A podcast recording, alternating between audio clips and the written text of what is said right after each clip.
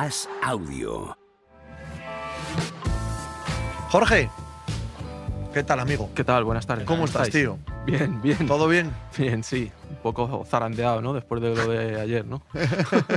Pero como, como español, como seguidor de la Sí. selección o como todo este asunto que estamos hablando, que evidentemente es, centra el debate ¿no? de, de la fuente de Luis Enrique. Estaba leyendo ahora justo las declaraciones de Luis Enrique con nuestros compañeros de Ser Gijón y hay en una frase que estoy completamente de acuerdo con él. Cuando dice que el crédito del seleccionador dura 18 segundos. Bueno, ayer el de De La Fuente duró hasta el resbalón de Pedro Porro, yo, yo creo. Vamos. Sí, arrímate un pelín más con Sí, la silla, pero- perdona, eh, para que se te, escucha, que te escuche bien. Sí, porque como decía Juanma, el resultado acaba haciendo que, que todo el debate mm, se monte en torno, por ejemplo, el día de Noruega también se jugó muy mal. Sí, pero sí. como se gana 3-0, Claro. se puede montar con otros asuntos. Ahora, cuando el resultado no te acompaña, entonces ahí se acaba todo.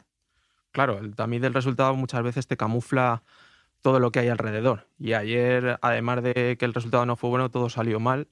Y vivimos una versión de la selección española, sobre todo yo creo en la segunda parte, mm, pues de una desilusión muy grande y de una imprecisión que nos llevó a vivir un partido loco donde jamás tuvimos que entrar. Eh, a partir de ahí, sacar un, análisis profundo de lo que puede llegar a ser o no la selección de De La Fuente me parece todavía un poco precipitado para la corriente de opinión que ya hemos pulsado en las últimas horas. ¿no? Aquí no somos un país de grises, somos un país de blancos o negros. Y, de blancos y de, y de o- o- o blaugranas, de blancos perdona y, que te- y de muy que te negros corrija. también, también es verdad. Hombre, es que, eh, es que es intrínseco a este debate, ¿eh? Claro. O sea, el barcelonismo con Luis Enrique, en fin, esto, esto es así. Claro, ayer muchos estaban todavía afilando el cuchillo Claro, hasta que McTominay total. marcó el segundo gol, ¿no? Es lo que el resumen al que podemos llegar, ¿no? Bueno, yo eh, es verdad que España no jugó bien contra Noruega, que fue un desastre en la segunda parte de ayer. Hubo cosas de De La Fuente que no nos gustaron desde el principio del partido, como que realice ocho cambios con respecto al, al encuentro contra Noruega, cuando tú estás buscando un- una estabilidad y dotar al equipo de una solidez y de una estructura, pues cambiar a ocho futbolistas te llama la atención. Después mandó señales que a mí particularmente no me gustaron nada, como fue la sustitución de Pedro Porro al descanso, después de que, es cierto, el jugador se había resbalado, había cometido un error, pero después se había rehecho, había demostrado carácter. En un, 100%. en un partido de trincheras como fue el de ayer, que no olvidemos dónde era y, y cómo se dieron las circunstancias, y que también hay que pedirle más a algunos futbolistas que estaban pidiendo a gritos una oportunidad a la selección española y no hemos tenido noticias en dos partidos. O sea, era un debate que estaba abierto con, con Luis Enrique, que había futbolistas que no estaban en esa lista, que se lo merecían, que tal, que cual, y, y no hemos tenido mu- muchas noticias de ellos. ¿Y no lo veis eso también un poco injusto para ellos? Quiero decir, Yago Aspas, Nacho, por nombrar dos muy obvios. Es que ellos particularmente no pedían nada a gritos. No, ellos querían estar y sí, punto. sí, y ellos vienen y juegan sí, sí. al igual que sus compañeros. Sí, sí, Sin que embargo, no salió- que no puso se les- aspas en Instagram. Claro. Fría, No, no. Frías pas. y, que, eh. y que- y que ahora se le exija hacer un hat-trick. Sí, pero es ya sé ver- que jugaron mal, pero ¿eh? es pero verdad que sí, que, que dentro de. No es un- culpa yo de ellos que ser el centro del que debate. Fuera de la histeria se puede usar de ejemplo de que es probable que el día de Marruecos, Tiago Aspas, o igual si ese día hace la jugada o mete una falta, pero que tampoco. No, no. Que no estaba el Eso debate, es. que no has dejado, que yo con todo el respeto a Aspas, que, que no has- que lleva muchos años haciendo muchas cosas en el Celta para que digas, para que tengas que ahora que, que explicar que el tío eh, juega bien al fútbol, pero que no se quedó, que es lo que decíamos ayer con, con Arich y con Luis, que no se ha quedado fuera del, del Mundial el Messi de 2016 No, no, claro. en España y dices, pues vamos a ver, que, que no es que llegue Noruega a una Eurocopa y deje fuera a Haaland y digas, este señor. ¿No? Al 100%. Si no puedo estar que- más de que- acuerdo que contigo. luego es debatible y que tal, pues sí, unos más, pero que yo creo que, que eso está detrás de. Yo sí que es verdad lo que dice, de lo que dice Jorge. A mí no me parece compatible, por ejemplo, que, que los ocho cambios sean por lo que hablábamos, que puedan ser por mantener a todos desde al principio enchufados, diciéndoles, mira, esto no sé qué, y que luego cojas a un tío que no tiene jerarquía en el equipo como, como Porro y por ese fallo, porque es verdad que después del fallo no está el mal, especialmente. Y, y te lo, y lo cambies en el descanso. O sea, y luego, y luego de la fuente en ese raras. sentido tiene mala suerte. Primero, eh, estoy con, con los dos. El cambio de porro es, es, es de entrenador mm, un poco cobarde, ¿eh? un poco señalar al que ha cometido el error y encima al tío que no tiene ninguna jerarquía. ¿sabes? Claro, que no puede quejarse y, y- no puede hacer nada. Y introduces a, a- A un veteranazo. Claro, eso es. Pero claro, luego tiene hasta mala suerte porque la, la segunda parte de Dani Carvajal es tétrica. Es peor. Tet- no, no, es No, para no no. volver a la selección. Ese sí que es, por- todo lo que estamos diciendo, no solo por jugar mal o por cometer el error del segundo eh, gol, sino porque es un veterano, porque ha estado en todas y tal. Este sí que es para decir, "Cha- chaval, tú tienes ninguna excusa. Aunque puedes decir, joder, un mal día, bien, correcto. Pero claro, es que has dejado con el culo al aire, Luis de la Fuente, a un, a un jugador para que te pase esto en la segunda mitad. Es hasta mala suerte, ¿no? Y que te, y, te quedas sin coartada también de cara al vestuario y al resto de jugadores de ese mismo perfil.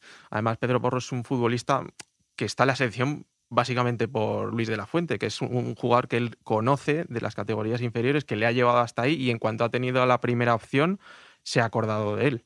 Entonces, bueno, a mí ese, ese mensaje no, no me gustó nada. También hay que hablar un poco de, de la actitud de nuestros futbolistas. Primero, técnica, que fue un partido lleno de imprecisiones, un descontrol absoluto eh, de jugadores de centro del campo y de media punta españoles que se les presupone una calidad para dominar este tipo de partidos y no apareció por ningún lado. Eso convirtió el partido en, en, una locura de transiciones que no les llevó a nada bueno. Y luego, hombre, desde el momento en que tú escuchas tronar la gaita con el Flor de Escocia, ostras, ya tienes que darte cuenta de dónde estás, que va a ser un partido de cuerpo a cuerpo, de que no vale la excusa de que el césped estuviera mal y que esto es un partido clasificatorio con la selección española. Yo creo que tampoco no hubo, hubo algunos futbolistas que o anímicamente, anímicamente tampoco están preparados para una batalla de este tipo. Porque si, si nos olvidamos de todo lo demás y hablas de, fútbol, has visto los partidos, poquísimo para juzgar a un, a un seleccionador nuevo. Pero dices, ¿qué sabemos? O sea, ¿Qué sabemos después de estos partidos? ¿Que el portero es Kepa? O, Unai. Yo es que me hace gracia porque te lo dije ayer y lo mantengo hoy. Creo que David Raya y, Robert Sánchez son el portero 2 y 3 de la selección en cualquier caso. Si está Unai son el 2 y el 3, si no está Unai es Kepa y ellos 2 y 3, si no será De Gea y ellos 2 y 3, y si no igual te ponen a ti Jorge y ellos 2 y 3, pero no, no suben en el escalafón. pero no sabemos mucho más. Sabemos que juegan Rodri, Rodri, y Merino. Rodri que no, se entiende tampoco mucho lo de Merino cuando Merino es, curioso. Merino es un jugador también de los que está en la lista de cómo no lo lleva Luis Enrique. Ahí me sumo, porque me parece que los dos primeros meses de temporada en que Merino fueron brutales. Pero es que hace ya un mes que es parte esencial de porque la Real Sociedad no, no está al mismo nivel que antes del Mundial o que en enero, creo. Y no solo lo lleva, sino que juega todos los minutos no, deja de sorprenderme. Hay, ciertas cosas que no acabo de entender. Y la otra cara de esa misma moneda, que es Zubimendi, que es alguien que se venía pidiendo desde hace mucho, que, que cuando se retira Busquets eh, estaba designado claramente como uno de sus herederos junto a Rodri y no lo hemos visto. No, no, no, no ha sido un futbolista que, con el que haya contado. Entonces, bueno, pues es cierto, nos quedan muy pocas certezas después de, 180 minutos de la selección de De La Fuente, pero tampoco, no sé, no, me gustaría o no, no creo que sea el momento de llevar el debate al extremo después de dos partidos. Incluso como alguno, como escuchaba alguno ayer también, de, dudas sobre el futuro del seleccionador tan pronto. no, me parece, por Dios. Me parece, me parece ya descabellado, vamos. Yo creo que hasta la Eurocopa a no ser que haya un cataclismo que no se clasifiquen para la Eurocopa, pero vamos, si no, es imposible. Bueno, antes tenemos la Nations League, ¿eh? que, tampoco lo, y que me refiero, me, refiero en el sentido del, mantenimiento del puesto. No, me refiero de, que, de que claro que hay que ganarla, pero no, no creo que exista ni la más mínima duda que a la Eurocopa llega, vamos, de ciclo, ¿no? Joder, es que no juega hasta junio, coño. Como no salga en vídeos por la noche meando en portales mamado todos los días, no Yo creo que ni así. ¿Qué va a hacer para que salir otro tipo de vídeos? Para no, para no seguir hasta ahí. Hombre, que sería un fracaso tremendo de, todo lo que es la Federación Española, ¿no? Porque ha sido una apuesta que también ha sorprendido para algunos. Mirada desde el perfil de, la continuidad y de que era un hombre que ya trabajaba en la federación, pues se entiende más. Pero, hombre, eh, había muchos, muchos candidatos que, que no, al final no fueron elegidos y, evidentemente, tanto el presidente de la federación como como el director de, la selección, pues han apostado por este nombre y cambiarlo antes de que por lo menos acabe la fase de clasificación sería desdecirse a sí mismo, ¿no? Sería absolutamente incongruente. Dice Nicolino GM, cuando nos pille Italia con este nivel nos van a dar hasta el carnet de identidad. No está Italia para tirar cohetes. Pero no solo eso, sino que viene el mismo argumento que con Luis Enrique. Tampoco de la fuente ha dejado ¿vale? A, De Bruyne en casa, ¿eh? ¿Sabes? No, no hay mucho más que esto, ¿eh? Y que este equipo está, que el resbalón de Porro sea del rival, de acabar ganando los partidos, que es que es un equipo... Y de que juegue Pedri y te resuelva en dos hachazos estos partidos. Yo puede pasar. Yo creo que hay que, estar más acostumbrado, que España es, ha dejado de ser un equipo de los cuatro o cinco fuertes de verdad de Europa, yo creo, que no tiene super estrellas en el sentido de super super estrellas, quizá cuando esté Pedri, ¿no? Sí, el único, sí. Creo yo, vaya. Y que eso significa que en un día malo pierdes en Escocia y en un día bueno pues ganar a todo lo que no sea en París ahora mismo, a Inglaterra, ¿no? Y ya está. O sea, que puedes jugar con Italia y ese día estar bien. Sí, y- sí, hombre. pero, pero por lo menos, pero también es verdad, yo creo, Jorge, no sé cómo lo ves tú, que, que cuanto menos superestrellas, más te fijas en cómo juega el equipo. Y que aunque solo sean dos partidos, estos dos partidos no te han dado ayer la sensación, sobre todo la segunda parte, cuando el equipo se cae, no hay un, un sostén colectivo de nada, que es verdad que igual es porque es el segundo partido porque están nerviosos, por todo lo que quieras, pero que de momento es de lo que podemos hablar, que es lo único que hemos visto. Y unos líderes, ¿no? Porque Claro, yo creo que el grupo sí. también tiene que estar a, a la búsqueda de unos líderes que se han perdido Pero existe. totalmente. Ya, ya vimos que faltaron en, en el Mundial, que se echaron en falta, que eh, la opinión especializada coincidía en lo mismo. Eh, Ya no, no quiero sacar el tema de Sergio Ramos, que muchos ir- irán a, a- a ese vértice, pero no. Hablo de futbolistas, pues por ejemplo ayer, ¿no? Cuando, cuando, cuando la trinchera más caliente estaba, cuando no golpeaba a los escoceses, cuando Porro cae al suelo, cuando pues eso, eh, un futbolista o dos o tres futbolistas de carácter que todavía está a la búsqueda de la fuente, yo creo, de, de encontrarlos y que digan, oye, eh, vamos a parar esto, vamos a jugar de esta manera, vamos a, a templar Gaita, nunca mejor dicho, después de, dónde fue el partido, y, y transmitir tranquilidad a muchos chicos jóvenes y, y con menos experiencia, ¿no? Es que si miramos la lista, pues bueno, alguno puede hacer tres o cuatro cambios, pero es que el- el- el- analizando los jugadores que tenemos, ya no solo eh, de esta última lista, sino las convocatorias de Luis Enrique, es, es evidente. Tenemos un ramillete muy bueno de jugadores, pero no tenemos ninguno que marque la diferencia. Eso es así. No tenemos un futbolista que marque las diferencias. Somos- estamos huérfanos de esa posibilidad. Entonces, claro, Luis Enrique marcó una senda, el líder era él y apostaba por una idea totalmente definida y ahora ha llegado de la fuente que tiene un mismo bloque igual, pues cambiar nombres, pero el bloque, o sea, son futbolistas buenos, muy buenos en muchos casos, pero no decisivos, no, no con capacidades para, pues eso, para resolverte tres o cuatro partidos ellos solos. Y la mayoría, Y- los mismos que estaban en el Mundial, es. quiero decir, tampoco perdamos el norte. Y ahora sentido. él se ha sacado de la manga eh, el plan B, que es por el que hoy eh, la vertiente eh, luchista ¿no? pues le está machacando. ¿no? Que, que tanta- tanto habían cacareado, tanto Rubiales como Luque, incluso él, eh, eso del plan B, y el plan B en Glasgow se hizo trizas. Esa es el Mira, nos decía un oyente, un eh, espectador, Iparralde, que cuando se iba a señalar a Rubiales y a Luque por este desaguisado, porque Rubiales, desde que ha cogido la selección, enumeraba una serie de hechos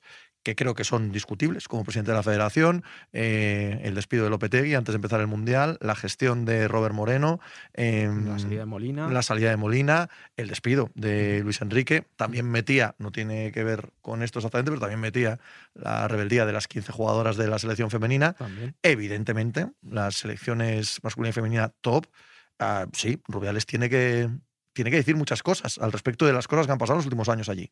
Hombre, es que eh, por más que pasen los partidos y veamos qué sucede, al final las cuentas eh, fue una decisión muy personalista de, Rubiales. O sea, colocar a, Luis de la Fuente está claro que obedecía a su intención, a lo que venía manejando, a que eh, se había enturbiado demasiado el ambiente en torno a la selección por la etapa de Luis Enrique. Ya no hablo solamente de lo deportivo. Y, si De La Fuente fracasa, eh, pues evidentemente al que hay que mirar es a él y a, y a Albert Luque. O sea, eso sin lugar a dudas. Yo, otras cosas que escuché ayer, intenté escuchar un montón de cosas y leer muchas cosas para ver por qué me estaba intentar ver dónde se posicionaba todo el mundo después de semejante cisco que iba a haber, Eso nos diferencia. era que, que no, yo por cuestiones profesionales, Sí, eh, por, sí, por- sí, sí. por gusto no lo habría hecho. Que, que no hay jugadores que sean referentes en sus equipos y que eso se notó en la segunda parte. Yo no creo que eso sea verdad. Joder, Aspas es el escudo del Celta desde hace años. Cierto. Oyarzabal es un jugador esencial en un equipo que ha sido a rachas de los que hemos jugado de Sí, toda sí, sí. Europa en los dos últimos años. de también. Lo que pasa que lo que no hay son tres tíos que sean los referentes del Madrid y el Barça, que es lo que teníamos antes. Es que volvemos a lo mismo siempre. Es que. Y ponían ahí el ejemplo de la selección de baloncesto. Y yo creo que no es justo. Yo también Yo creo, creo que, en no la justo. transición de. Siendo el Eurobásquet un milagro gigantesco que lo es, que lo fue. Para el eh, propio Scariolo. Para el propio El propio Scariolo, Scariolo no lo hubiera dicho antes de empezar. Pero solo empezando por Lorenzo Brown. Lorenzo Brown sí es un jugador, uno, uno de los cuatro o cinco mejores bases de la Euroliga, por ejemplo. O sea, quiero decir que lo ponían, que es verdad que, que hay mucha mano y es un entrenador continuista. O sea, hay muchas cosas muy distintas. No creo que sea comparable y que de hecho, de todas formas, tampoco, tampoco le ha pasado nada. Es que De La Fuente puede ganar la Eurocopa el año que viene. Eso es. Que ha perdido un partido en Escocia tampoco, Esta, ¿no? mañana, esta mañana, justo hacía al hilo de eso, hacía memoria cuando estábamos allí en, en Doha, en Qatar. Me acuerdo que se la pegó Argentina contra Arabia Saudí Sí, el primer partido, sí. y al día siguiente me fui al entrenamiento de Argentina. Claro, os podéis imaginar lo que era aquello después de lo que había sucedido la noche anterior, ¿no? Eh, entrabas allí, todo lleno de periodistas, una tensión impresionante. Los miembros de seguridad no dejaban acercarse a la gente, saltó el equipo, veías a Scaloni ahí con la mirada perdida, tal. Y entonces te ponías a hablar con cada uno de los periodistas. "Ah, esto es imposible, estos jugadores no, con estos no vamos a ningún lado, eh, eh, no, merecen esta camiseta, es un ridículo histórico el que hemos hecho, no vamos a pasar la primera fase, no sé qué. Así como seis o siete y al final hablé con un compañero y me dije, dice, no, yo estoy contento. Digo, ¿y eso? Dice, no, esto es lo mejor que nos podía haber pasado. Esto, este, este batacazo en el primer partido, dice, a peor no podemos ir. Joder, fue increíble. Dice, yo no pierdo la esperanza, yo creo que todavía pasamos la primera fase y vamos a dar guerra. Joder. crees? Sí que dieron guerra al final. ¿Crees algo similar para esta selección? Es decir, que esto sirva de... merecen el crédito. Siempre gente así. Totalmente. Y se comparaba como. como- pues, no, como- no sé si preguntar a ese buen hombre cómo lo vivió en el minuto 50 del partido contra México, cuando iban Como- 0-0 y sí, estaban sí, con, un pie, como- con un pie en Argentina Sí, ya. de cuando España ganó el Mundial también perdió el primer día, pero claro, es que el equipo que tenía España es para dar más votos de confianza. ¿no? Y que aquello sí fue un Todos los- accidente. sí, Tú ves el partido y es un accidente perder Es que contra mira, Suiza. decía uno que, que Aspas, que no ha sido referente en otros sitios, pero en el Celta, yo lo que digo es en sus equipos sí. En el Celta hace mucho que cuando vas perdiendo 0-1 en Balaídos y estás a cuatro puntos del descenso, al que miran ahí todo el público y todo el mundo es a Aspas. O sea, él sí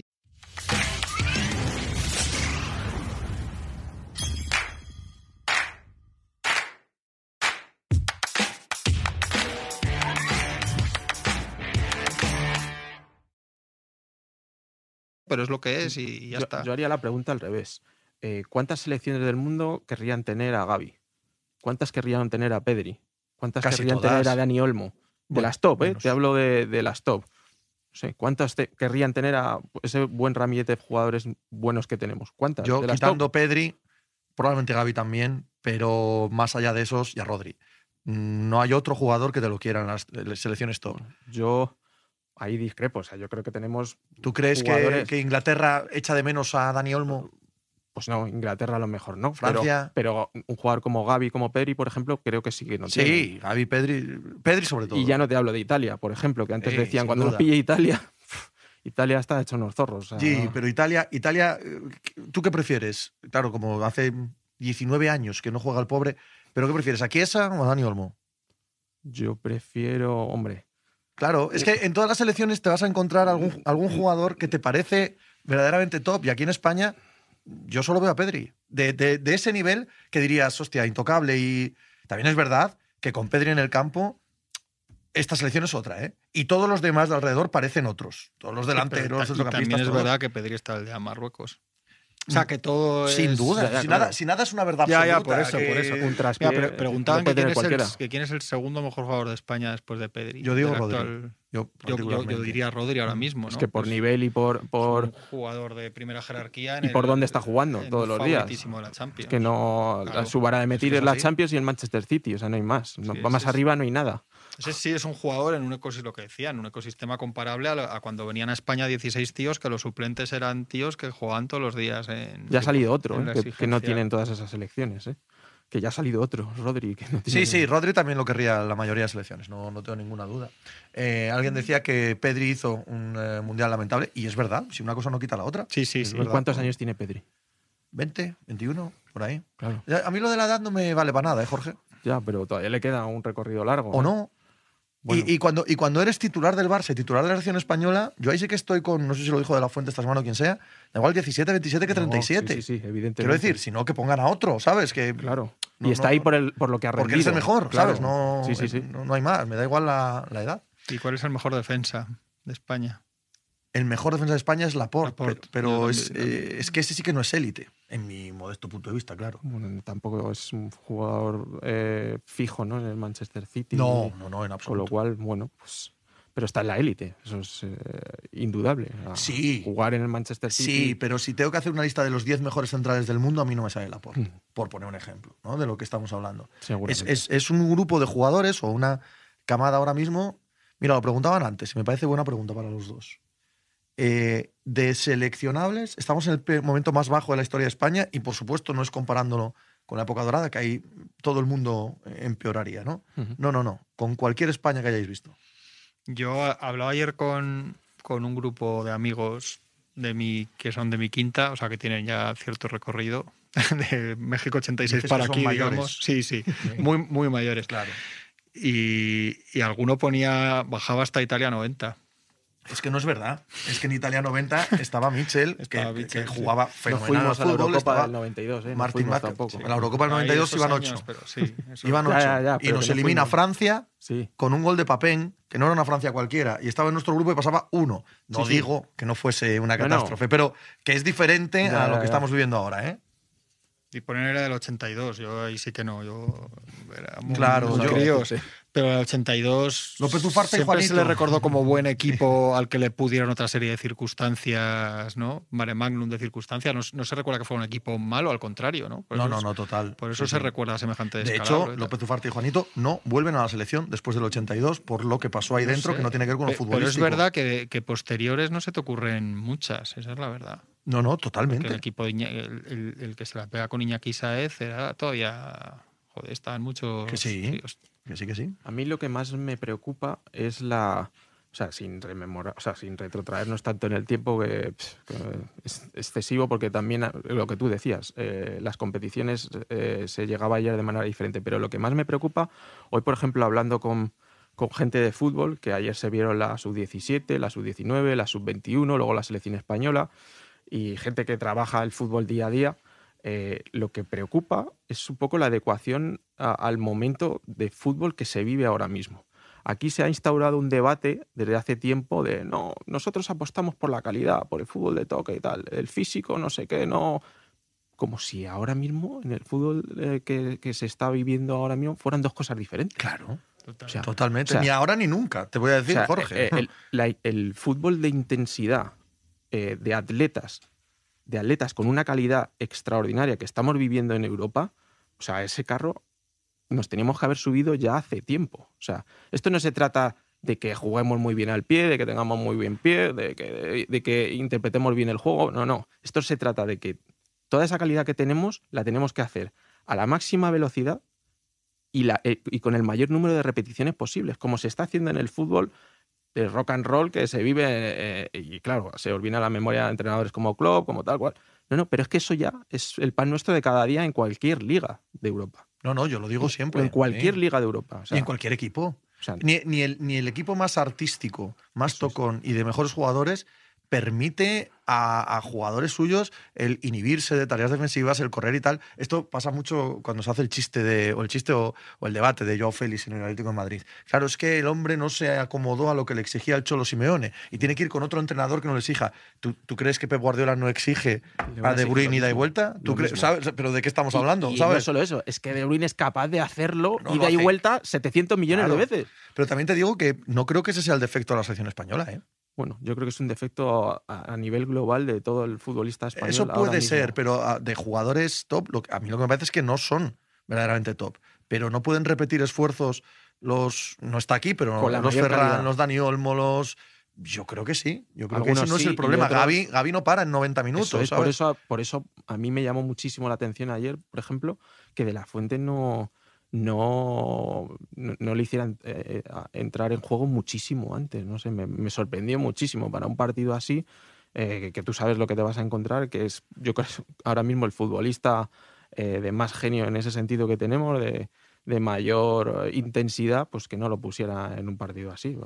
Me sorprendió muchísimo, además, que luego, tal y como se dieron los acontecimientos, no, no recurriera él mucho más rápido. Y cuando recurre vamos 2-0 y, y ya está, es que no tiene mucho sentido, sí. Pero es que yo además creo que, que en este debate a veces se hace un poco trampa porque el, mejor Barça, porque es algo que se lleva siempre este, este otro estilo, el mejor Barça era como también una turbina de movimientos, robaba... Una presión arriba que robaba, una cosa increíble. Robaba el balón 26 veces en, en tres cuartos del rival, Xavi está no paraban quietos de moverse, o sea, es, es, que yo cuando... Pero si esto es lo mismo que cuando dicen que los Warriors en ataque y tal, y los Warriors son una máquina defensiva del copón, es, es un poco lo mismo.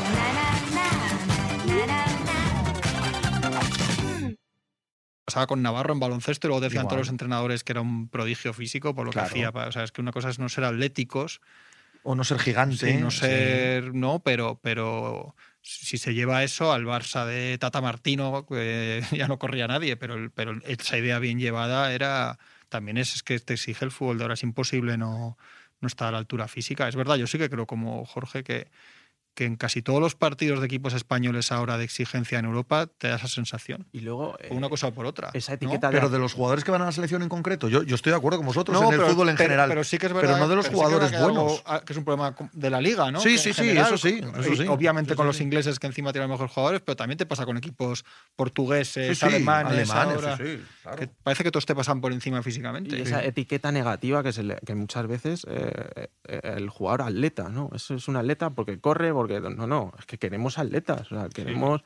Bueno, estáis hablando del caso de la NBA. ¿Quién es, qué, jugador de primerísimo nivel prácticamente, bueno, sí, me vais a hablar de Jokic, seguramente. No, no, no, es un atleta. Pero es un atleta. Vamos. Eh, eh, en, casi todos los sentidos. El físico es un talento tener físico y saber utilizarlo es un talento. Si no, habría 15.000 jugadores solamente fuertes que serían buenísimos. Y ante Tocompo hace lo que hace por ese físico, pero porque el físico es un talento. Yo esto me harto decirlo. Igual que, igual que el motor y la energía y correr y tener esforzarse 40 minutos es un talento. Yo, si sigues con el baloncesto, lo de Alberto Díaz en el Eurobásquet que dice, no, no sin, bueno, sin talento. Defender, salir en cualquier momento con esa concentración y tal también es un talento. Que, a todos los jugadores le dicen los entrenadores que lo hagan y unos pueden y otros no. O sea que hay mucho, se confunde mucho la, calidad técnica con el talento de un deportista y el talento son muchas cosas. El talento es utilizar lo que tienes para dar el 100%. ¿no? Total. Y, allá Touré pues era muy grande y ocupaba todo el campo, pues su talento era ese y correr y dar el pase bien y tal, y ya está. Y, muy bien. Es que decía uno ahí que, por ejemplo, que el fútbol ha cambiado mucho eso y que, él, y que él tenía la pedrada, que es muy respetable, porque cada uno dice sus cosas, que Romario no habría sido élite a día de hoy, hombre. Por favor. No va a ser Romario. Calma, Romario Vamos a calmarnos todos, ¿vale? Antes de decir cosas que nos vamos a hacer daño unos a otros. Dani Cruifista, que los partidos de la liga sean los que menos tiempo jugador real tenga, con diferencia de las grandes ligas, es un factor para no poder seguir el ritmo. Pues puede ser. no lo sé, no, no lo sé. Yo he escuchado muchísimo este argumento y puede que tenga mucha verosimilitud, pero no lo tengo tan claro. No sé si es antes el huevo o la gallina. No sé si es causa o consecuencia. No sé Ayer la segunda parte, Escocia eh, mamonea bastante con el tiempo. Y no hizo que fuésemos, que fuésemos mejores, ¿sabes? No. Pero, pero vamos, que el, debate es más profundo, ¿no? Eh, creo que el, fútbol español en general se ha acomodado a una velocidad diferente a la del resto de Europa. Eso hace que salgan jugadores a esa otra velocidad que les cuesta más en Europa y quizás eso hace que se utilicen otras armas y otras tácticas para que de ahí devenga en que los partidos tengan menos tiempo de juego. Pero si alguien me contraargumenta que no, que es que esa manera de jugar es la que hace más blandito al futbolista que juega en España, pues igual tiene razón también, no lo sé, pero no, lo tengo muy claro, la verdad. Por lo menos que sea un punto de, todo eso, e, evidentemente. Hombre, para, para cuantificar todo, todo eso de lo, que él habla, hay, hay, indicativos mucho más claros ¿no? que se manejan en, los, en, los, clubes y las ligas con todas estas herramientas de medición y tal, las acciones de presión, cada cuánto las haces, todo eso te, sí que te indica el nivel de intensidad con el que se juega. Y, te puedo asegurar que, por lo que me dicen, la Liga Española no está entre las más altas. no, hombre, no, no, y, muchos, y, muchos, y muchos nos sorprenderíamos de cuánto ligas menores están por encima de la nuestra ligas bastante menores. sí, sí, no, no me extrañaría todos esos, ya no solo la Champions, todos esos golpes en la UEFA y el Villarreal en, en la Conference esta y tal, igual tiene que ver también con esto. Con pues un indicativo claro fue el grupo del Atlético de Madrid. Sí, sí, total. O sea, el Atlético de Madrid sucumbió ante el empuje de, de un Brujas que se lo comió en dos partidos contra el Oporto, que también demostró más deseo, Bayer y contra el Bayern Leverkusen, que en aquel momento estaba, Estaba en en descenso. descenso. Y el Atlético, teóricamente, teóricamente, no digo el de este año o el de esa parte del año que fue cuando se quedó la Champions, el Atlético en teoría, dentro de lo que cabe, se supone que es de los Sí, más, con más ritmo. más físicos Sí, sí, y de más ritmo por el estilo de Simeone. cosa no. Se supone, se supone. Me dice Matrioska, eh, Pedri lo ha cogido Brasil y nos aburrirá todos los días, juegue bien, mal, haga el ridículo, se lesione cada partido con intensidad. Te agradezco, Matrioska, que digas eso porque Para el Sporting lo cogería. no solo eso, que habla, habla tan bien de mi capacidad de crear jugadores, crear jugadores que nadie más ve, ¿no? Y que el resto de Europa ahora está hablando de cambiarías por Pedri. Keipo, entonces. ¿Eh? Lo cambiarías por Keipo. ¿Sabes que es de mi pueblo? no solo de mi pueblo, bueno, él no, sus padres, sino de la aldea de Pues no- estarás de fiesta no esta semana, mi ¿no? esposa. Pero no has contestado. Claro que lo cambiaría por Keipo, pero porque espero que Keipo triunfe en el Barça. Ah, bobo. bueno. No está mal, ¿eh? El gol que marcó este fin de semana nos hubiera venido bien ayer. ¿eh? Quiniesco. ¿eh? Joder. ¿Eh? Bastante quiniesco el gol de la Keiponeta. Veiga tiene Cangas de buena Narcea. pinta. Sí, Veiga tiene buena pinta, es verdad. Sí, Pero- tiene buena pinta. A ver el año que viene en Primera Federación, ¿qué tal? Eh, Está mamado. ¿Esperáis que llegue alguien desde abajo que sea top y revolucione todo esto? ¿Veiga, Sancet, algún otro? Sí, hombre. No, no sé esos dos en concreto que tienen una pinta extraordinaria, sino que el fútbol español, estos son ciclos, el fútbol español va a volver a ser grande seguro. No, no hay ninguna ¿Sabes duda. lo peor? Que, que muy probablemente tengan que, evo- que evolucionar en otras ligas que no sea la española, esos dos nombres. Muy probablemente. Gabri Veiga, mira, lo decía hoy, ¿a quién se lo leía? A, mm, ay, se me ha ido Horta, el eh, director deportivo del Leeds, que Sí. antes compañero nuestro periodista en, en el Marca, me parece que Mm. estuvo, ¿no? En Radio Marca, Horta muchos años. Em, decía, es que el problema es que a Gabri Veiga o lo ficha el Madrid o se va a Inglaterra, seguro. O sea, no existe ninguna otra opción. No puede haber ningún Villarreal, Sevilla, Valencia que fiche bueno. a Gabri Veiga. Y no hay más. Es que es así como funcionan las cosas. Entonces eso es lo que le pasa ahora al, al buen jugador español. Ya no Villarreal y eso, y Atlético Madrid y Barcelona. No, no, total, O sea, total. No, no pueden. así. Hablaban muchos de, de Ansu Fati, hay muchos comentarios. Es verdad que es un caso que habría sido un jugador que habría estado liderando, Sí. pero en el arco. Por cierto, nos, nos has espantado absolutamente Total. lo del padre. Mm. Nos ha parecido una cosa de esto que lo lees y dices, Sí. ¿cómo no van a tener luego estos chavales Es la cabeza, desastre, sí. Sí, la sí, sí. cabeza mal? Y sobre todo porque eh, el, el momento de Ansu Fati tampoco invitaba No, no. a que nadie saliera No, no. a... Porque bueno, si ahora esta semana con, con las lesiones que tiene el Barça, Ansu sale, juega, eh, rinde y tal, pues bueno, eh, eh, esperarlo después pues era más lógico. Pero ayer, eh, tal y como están las cosas con Ansu, cómo están siendo los, los- las últimas semanas, los últimos meses, Xavi evidentemente no es tonto, no va a tirar piedras contra su propio tejado. O sea, si Ansu le ve bien como para jugar, le va a poner. No creo que sea ahora un entrenador que vaya contracorriente porque sí. Ni él ni nadie. Y justamente, según venía hacia acá, estaba pensando, ¿no? Tenemos un europeo sub-21 eh, eh, a final de temporada. Ansu está en edad sub-21 y viene de no jugar casi nada este año. Eh, para mí, o sea, desde mi punto de vista, una manera muy buena de que él recuperara sensaciones sería ponerle a liderar esa selección sub-21 este verano. Chico, si no estás, no has estado para, porque viene de una lesión de larga duración, no has estado bien, pues joder, una buena manera de volver a empezar. ¿Tú crees que con ese entorno? Claro, esa, esa era la siguiente, Sí, sí. ese era el siguiente detalle que iba a poner sobre la Vamos. mesa. Se- No Mira, eh, en esta sub-21 llaman a Guillamón y a Jeremy Pino, porque Jeremy Pino viene a la selección por lesión de...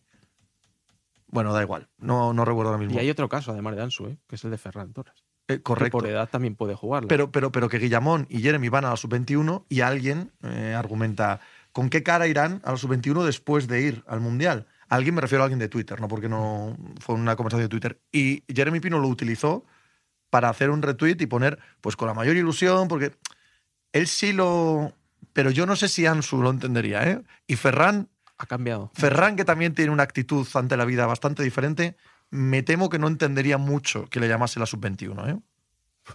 Yo me acuerdo, como soy como vosotros de una edad ya, me acuerdo eh, de un caso, lo recordáis, por ejemplo, cuando a Albertini lo bajaban con Italia con su- para liderar la No. sub-21 No, no, no. eh, contra España, por ejemplo, y tal. Joder, eh, aquello se tomaba como que, bueno, este tío baja. Vaya compromiso, ¿no? No, no, viene porque nos quiere hacer campeones, ¿sabes? Bueno, pues yo creo que Ansu debería pensar de la misma manera, ¿no? Que, que él puede convertirse en ese líder eh, alrededor de, que puedes construir eh, el equipo y sobre todo que a él le, podría venir fantásticamente. Vamos, me parece una manera de, de, conseguir dos cosas. Una, que todo ese, alejar todo ese entorno que le llena la cabeza de pájaros y tal y cual, y otro de recuperar las sensaciones deportivas que ahora mismo necesita urgentemente.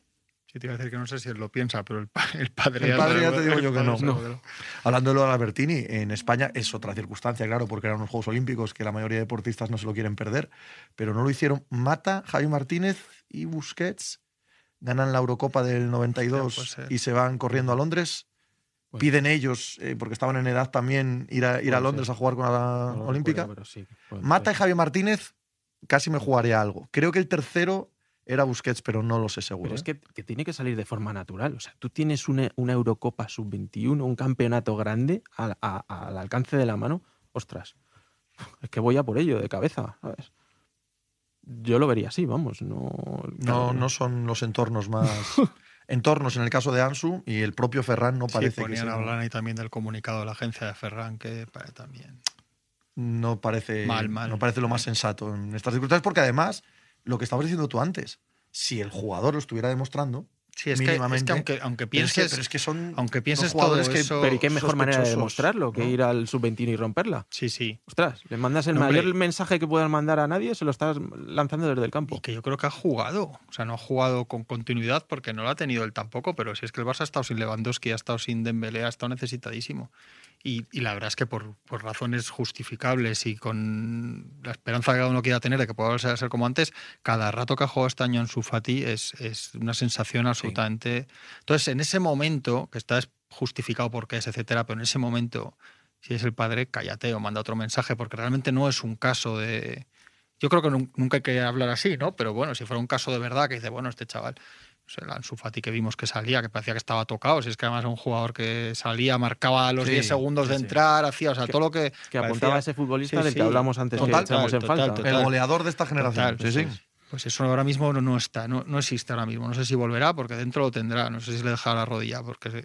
pero cállate, tío de verdad. Yo de verdad que lo primero que pienso es cómo va a tener bien. Estos chavales, el que sale bien, de verdad es que es un milagro de cabeza, de verdad. ¿eh? Por cierto, eh, dadas las circunstancias del club y las necesidades de venta y la situación, que a nadie le extrañe que Ansu sea un, claro, claro candidato a ser vendido este verano. ¿eh? Bueno, sacaron la bandera ayer, ¿no? Dijo, bueno, hablaremos con Jorge Méndez. Pero eso el padre. Yo le diría no, yo estoy hablando del club. Yo estoy hablando que el club no esté encantado de, te quitas un problema encima. Bueno, eh, sí, habría que ver, qué piensa Xavi de todo esto también, claro, pero, pero bueno, si al final él eh, se convierte en un problema también para él, eh, matar dos pájaros de un tiro, ¿no? Es un win-win. Haces caja y, y, aireas el, vestuario, ¿no? bueno, pero supongo que al Barça también da mucho miedo vender a jugadores así. Claro, claro. La, opción de que. De que explote. Sin una opcióncita. Lo que pasa es que cuando llevas, llevas dos, tres años sin volver, lo normal es que puedas acabar siendo un buen jugador, pero no ya la megaestrella que, que parecía, ¿no? Esa parte es complicada. Es muy, muy complicada. Eh, por acabar la conversación, ya no hay selección hasta la Liga de Naciones. Hasta la Liga de Naciones. Que es en junio. Italia, Croacia y ¿quién es el cuarto país? Países Bajos. Países Bajos. Países Bajos que también se llevó la suya en esta, En esta fase de clasificación para Europa de, Francia, ¿no? Con Kuman, la vuelta de Kuman, ¿no? Tanto se criticó, lo, recuerdo de haberlo vivido allí, ¿no? Que en cada rueda de prensa de Bangal se, se le exigía hacer una explicación profunda de, de por qué había cambiado su forma de pensar de aquel Ajax que, que zarandeaba a todos en Europa con ese fútbol súper alegre, ofensivo y tal, a los tres centrales y dos carrileros con los que con los que jugaba Países Bajos durante el Mundial y donde, si no es por Argentina, hubieran llegado más lejos. Bueno, pues él lo explicaba con una naturalidad pasmosa. El tío no, no se, vamos, no se, no se despeinaba. Decía, mira, el fútbol ha cambiado, lo que yo pensaba hace 20 años, pues igual no, no, no se parece mucho a cómo se ha desarrollado el fútbol ahora y me tengo que adaptar a lo que hay. Eso es lo que él contaba. Y que los de Boer, Overmars, Lidmanen, ¿no? No son los mismos. Se No son los mismos. así, Sí, sí, sí. mejor así. No es igual que Dumfries y compañía. que- claro. Son gente diferente. Ya. Nada, los que tenemos una edad nos acordamos de aquel Ajax y de aquella selección de Países Bajos, ¿verdad? Sí, sí, sobre todo el Ajax. ¿no? Olympiacos, Euroliga. Sí. Bien, ¿no? De momento estaban. Bueno, ya han empezado. ¿Cómo es que eres del Olympiacos? Tienes que explicarme esta, esta verbena. No, eso es un secreto para otro programa. Están ya en fase de tantear a ver cómo va la cosa por debajo.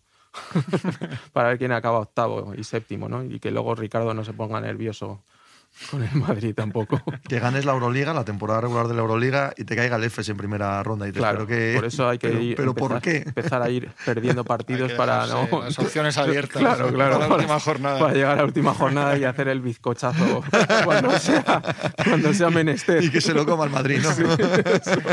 Eso es, eso es. Jorge, Bueno. un placer charlar contigo. gracias, Igualmente. Jorge. Gracias. Chao.